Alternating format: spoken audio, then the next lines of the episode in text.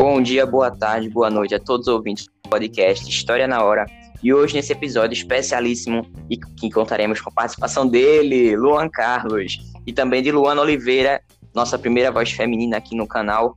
E a gente vai começar hoje falando sobre a sociedade açucareira. Primeiramente, com esse que vos fala, que é Carlos Gabriel, falaremos a respeito do período pré-colonial. Por que, que Portugal e Espanha desbravaram primeiro as terras? Por que, que eles começaram inicialmente as suas grandes navegações? Então vamos nessa. Apertem os cintos e vamos nessa viagem histórica. Bem, temos que perceber que o centro comercial do mundo estava na região das Índias e que Portugal e Espanha saíram na frente por conta de sua unificação, já que eles se tornaram primeiros estados-nações e que o poder agora estava centralizado na mão de um rei. Vale ressaltar também que aconteceu a expulsão dos povos invasores, que eram os árabes, que boa parte da África era de posse dos mouros. Dessa forma, houve o controle do, do comércio de, de especiarias, além deles estarem civilizando esses locais. E a busca pela centralização é muito importante.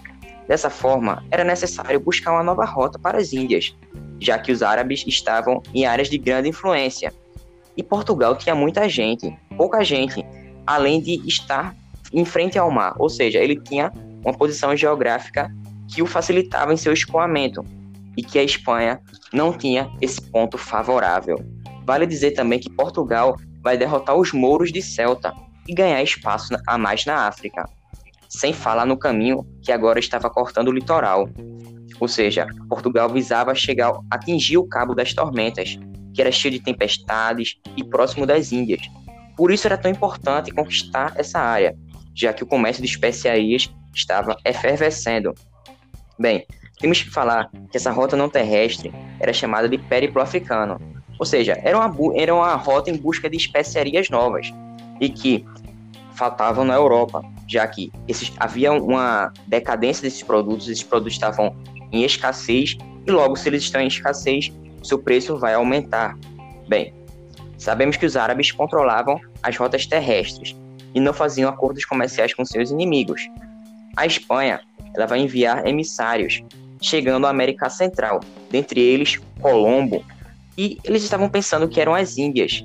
E é dessa forma chega a crescente ideia da ameaça espanhola além mar, que vai acender o alerta da diplomacia, ou seja, Portugal vai recorrer à bula intercoetera, que dividiu as terras do globo entre Espanha e Portugal em 1493, e que os marginalizados eles eram levados para a América para aprender o dialeto, para quando voltarem terem facilidade em sua comunicação. Temos que ressaltar também que esse tratado será modificado para saber se haveria terras além mar. Bom, ele foi adaptado para o Tratado de Tordesilhas, que as terras a leste eram pertencentes a Portugal e as oeste à Espanha. O rei de Portugal, dessa forma, lhe prepara 13 naus comandadas por Pedro Álvares Cabral, tudo isso para circundar o litoral africano. Eles já sabiam da existência de novas terras, por isso eles se dividiram em duas partes.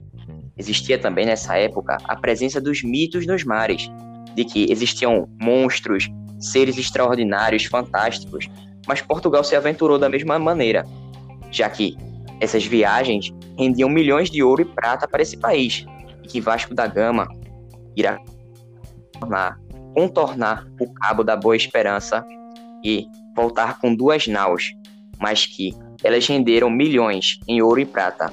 E conseguiram, além do mais, sem falar de eles conseguirem inserir o seu etnocentrismo sobre a cultura indígena. Ou seja, os índios eles estavam submetidos, eles foram expropriados culturalmente. E além disso, eles não dominavam as culturas, as construções imensas que existiam, como a metalurgia também eles não dominavam. Eles viviam como comunidades nômades, o que decepcionou o rei de Portugal.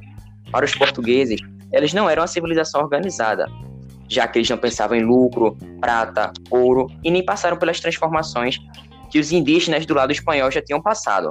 Bem, Dessa forma, a gente pode citar agora a formação da civilização açucareira, que é o nosso ponto principal desse podcast, já que, entre 1500 a 1530, Portugal estava sem interesse em uma colonização efetiva, buscando assim especiarias, já que eles não encontravam no Brasil uma sociedade organizada com base na produção de mercados, o que foi uma grande decepção para a coroa portuguesa. Vale dizer também que esse expansionismo português também valia para a religião cristã e católica. Desta forma, eu fico por aqui e passo minha palavra para o grande Luan Carlos, que vai meter bronca aí. Tenho certeza que ele vai dar um show. Certo. É, bem, eu falarei sobre as capitanias hereditárias e, bem, é, a coroa portuguesa objetivando efetivar a colonização para resguardar a posse sobre esse território. É, em dezembro, o nobre português Martim Afonso de Souza é, havia recebido uma missão importante do rei de Portugal, Dom João III, na qual seria a, de, a demarcação dos domínios sobre as terras brasileiras. E por isso trazia uma carta com, com que designava como capitão mor de todo o território da América Portuguesa. A missão de, a missão de Afonso de Souza durou um ano percorrendo todo o litoral, desde após o Rio Amazonas até após o Rio da Prata. E bem, é, ele, o, ao longo do percurso, o capitão Mó havia reconhecido os genros dos chefes indígenas como lideranças locais, estudando os potenciais econômicos das novas terras e tomando, e tomando contato com o João Ramalho, que era um português nafra, que, era, que naufragou no litoral de São Vicente. E por volta de 1512, obteve, su, obteve sucesso, intermediando os, os negócios entre os indígenas e os europeus, à medida que estabelecia alianças por meio de casamentos. É, e bem, João Ramalho era casado com mais de 30 mulheres de diferentes grupos e contava com dezenas de filhos. O que significava que o, que o comando sobre a, uma aliança militar que garantiria não somente prestígio cultural, mas, pra, mas predomínio sobre as trocas econômicas. E bem, essa história demonstra a iniciativa de oficiais da coroa portuguesa que tiveram que se adaptar a costumes locais.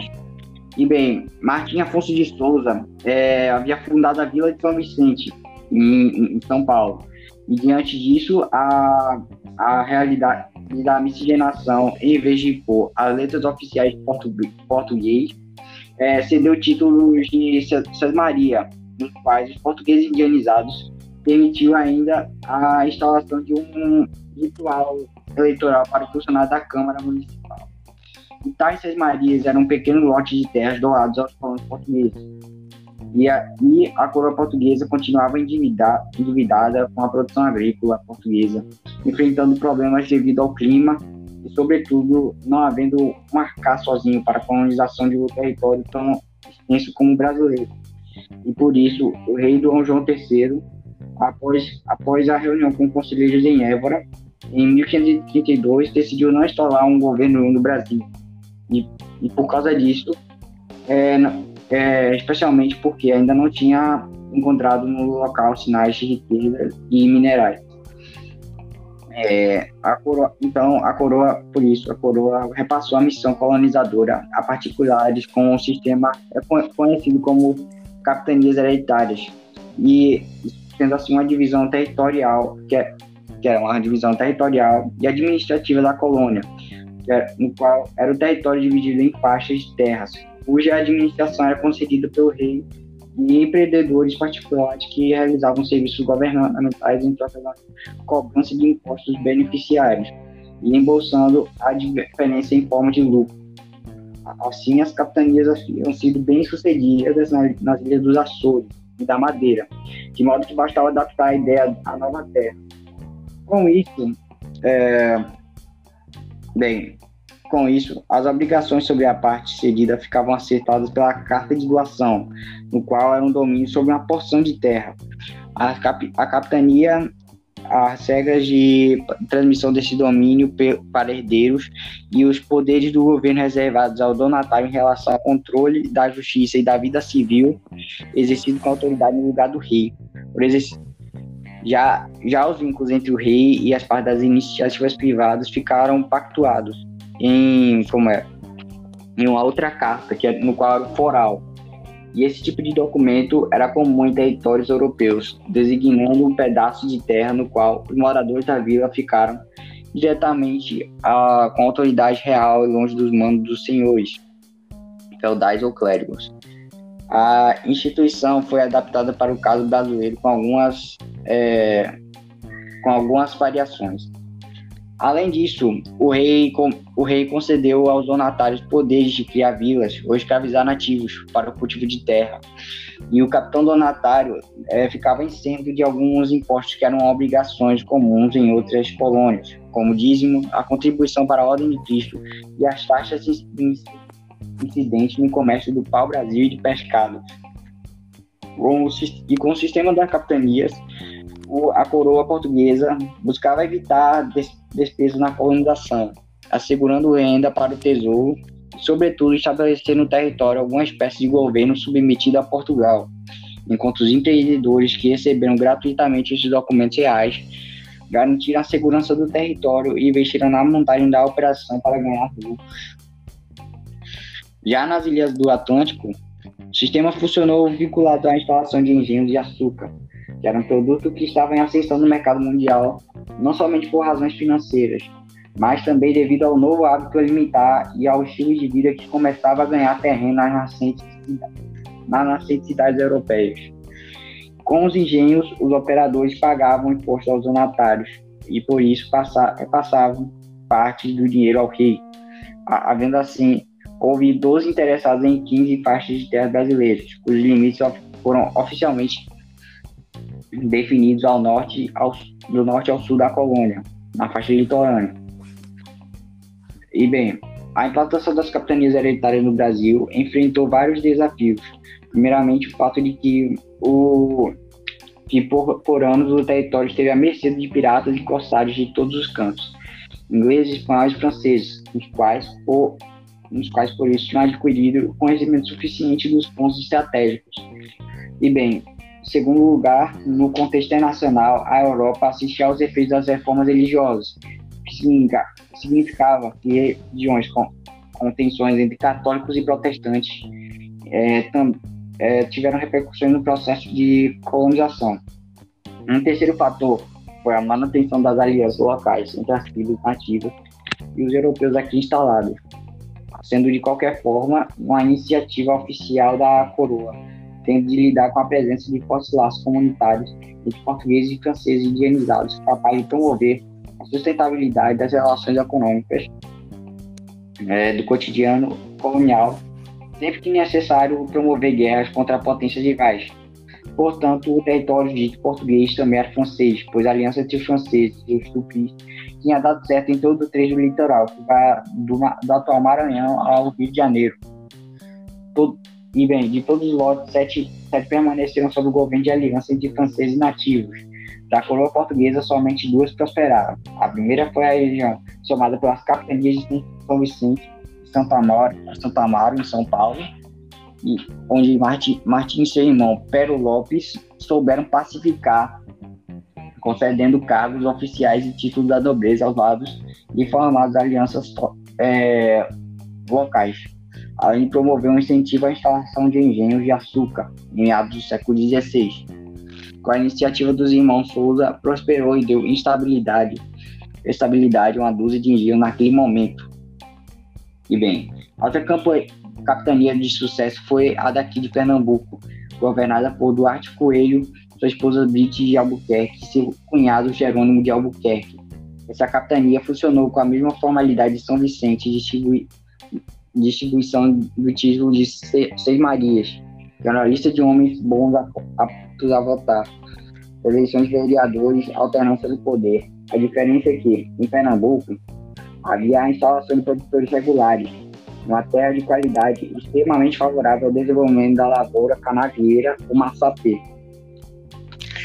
E bem, depois do sistema das capitanias hereditárias, Portugal tentou encontrar novas formas de reforçar o pacto colonial, é, através de meios para obter lucros, é, mau controle sobre os fluxos econômicos, é, como dízimos, impostos e lucros, e também administrar os hábitos, os costumes e a mentalidade da população, a qual crescia e se expandia pouco a pouco no território. Bom, de acordo com o pacto colonial, a colônia só poderia comercializar produtos extremamente com a metrópole, ou de maneira que a beneficiasse diretamente. Além disso, A exploração da colônia também passou a se basear no sistema de plantation, que consistia principalmente na monocultura e no uso da mão de obra escrava. Naquele momento, a lavoura da cana-de-açúcar se espalhava de é, no Nordeste inteiro, praticamente. O avanço dos engenhos acompanhava a rede hidrográfica. Os rios, os rios, os rios ajudavam a irrigar as lavouras e a dar vazão que era produzida em direção ao litoral. Além, além disso, é preciso levar em consideração que o açúcar não era somente um produto, mas também um, produto, um produtor de códigos. Através das cruzadas no final da Idade Média, o açúcar era utilizado na culinária como medicamento. Ao longo da modernidade, o açúcar passou a constar, constar entre as mais desejadas especiarias, como cravo, canela e pimenta. E, bem, diante desse, dessa, desse cenário, Porto, o Portugal começava então a tomar novas feições e sentidos, pois apesar de não, ter, não se ter uma noção precisa da totalidade do território brasileiro, os portugueses conheciam bem a faixa litorânea e reconheciam que era necessária uma ocupação mais efetiva do território além do desenvolvimento de uma mão de obra que oferecesse suporte à nova escala internacional da economia transatlântica que se anunciava.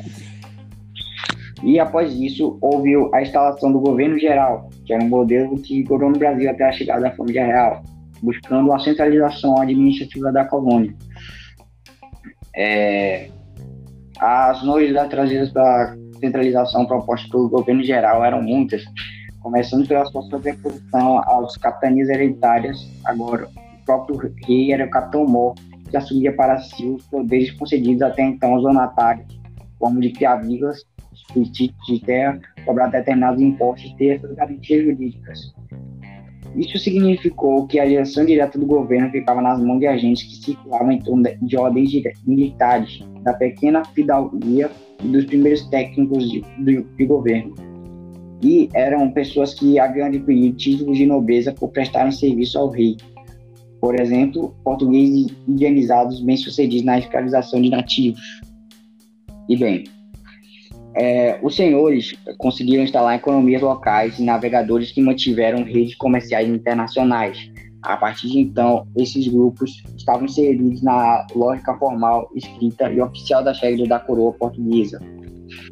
E, é, a conversão do, é, a, houve nessa época também a conversão dos nativos, que havia sido elaborado pela Companhia de Jesus, na qual eram chamados de jesuítas, que eram padres espanhóis.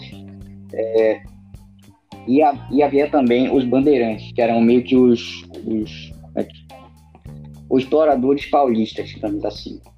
E é, que, procura, que os jesuítas procuravam reforçar o ensino do catolicismo nas terras além-mar, que eram nos territórios invadidos.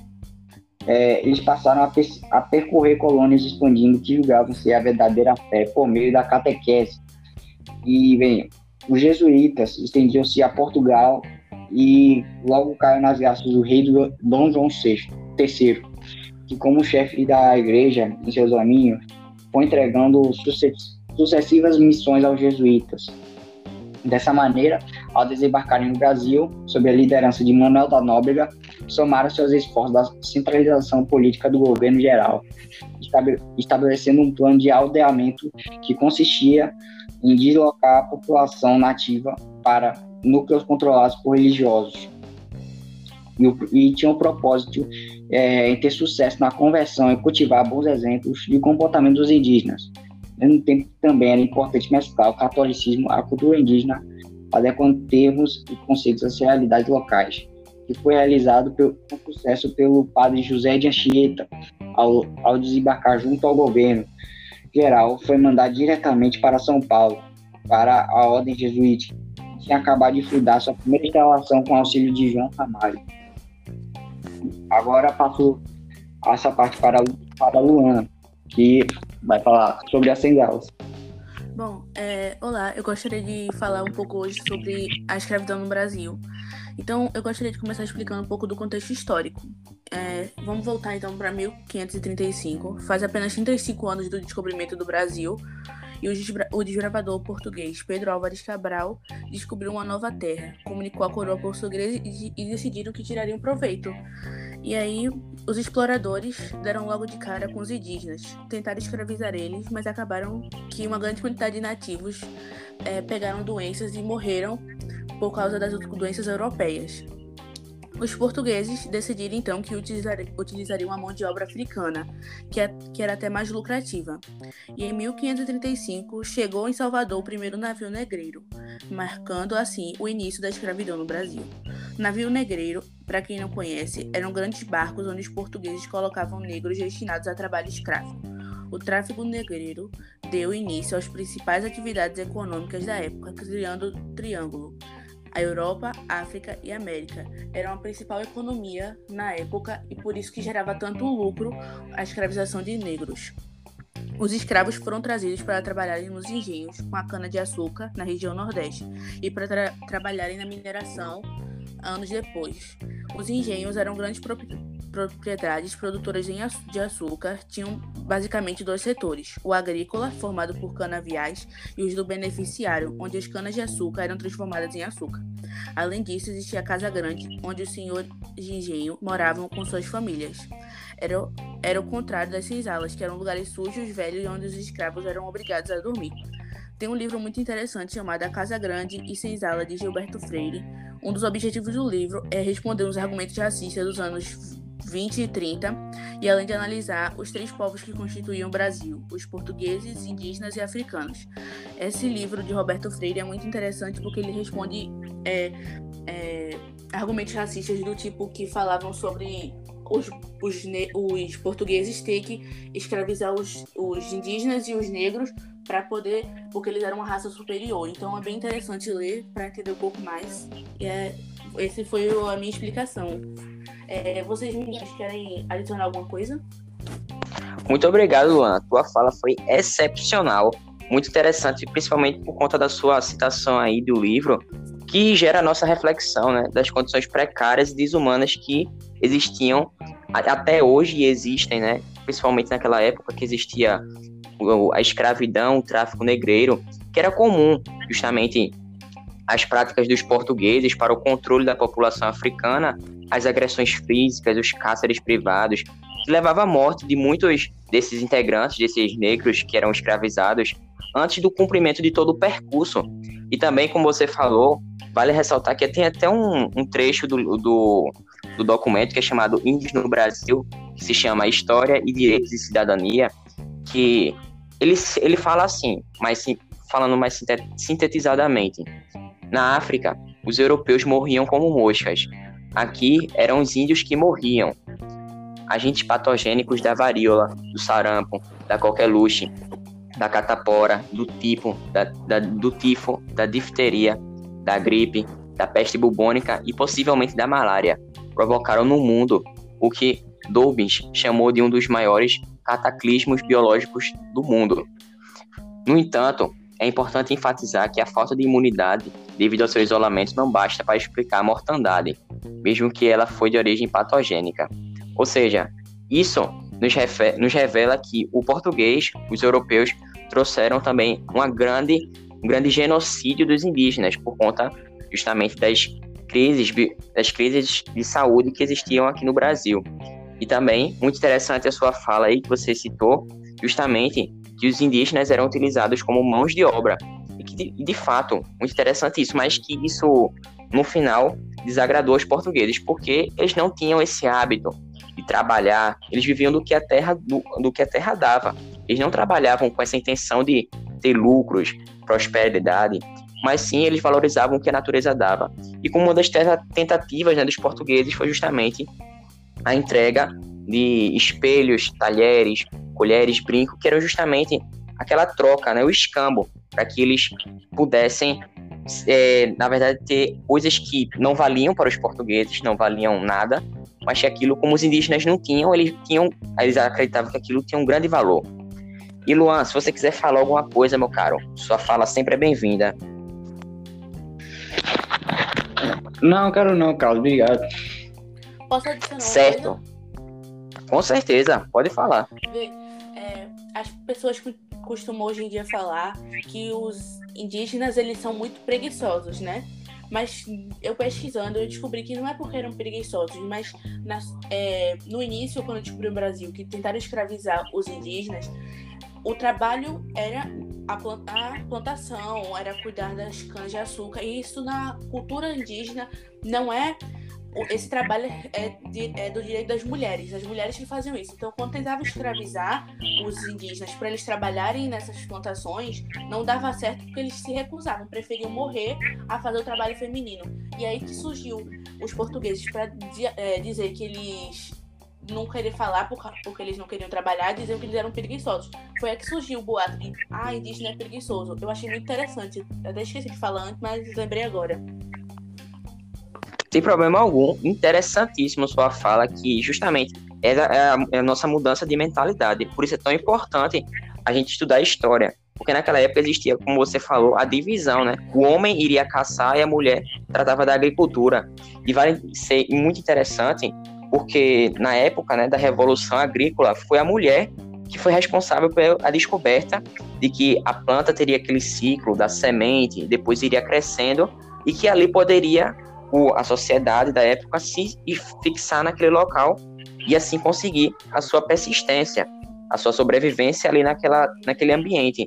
Interessantíssimo sua fala. E que justamente é, houve esse forçamento, esse trabalho forçado para que os indígenas trabalhassem no pacto colonial, naquele plantation, justamente que era mão de obra escrava e que aquilo não era parte da sua cultura. E vale também ressaltar também a que os indígenas, além de serem é, muito forçados no seu trabalho, foram é, muito. Os portugueses, é, como é que se diz? Eles puxaram muito a mão de obra indígena, sem que era de cultura deles, mas também vale se ressaltar a presença da Companhia de Jesus, que também mostra o quão foi importante para os portugueses a difusão do catolicismo, já que na Europa estava tendo justamente as reformas protestantes. E também dizer nesse período da importância da tolerância religiosa, que hoje mesmo a gente percebe que as religiões de matriz africana, de matriz indígena, as, as religiões que não são monoteístas, elas sofrem muito preconceito.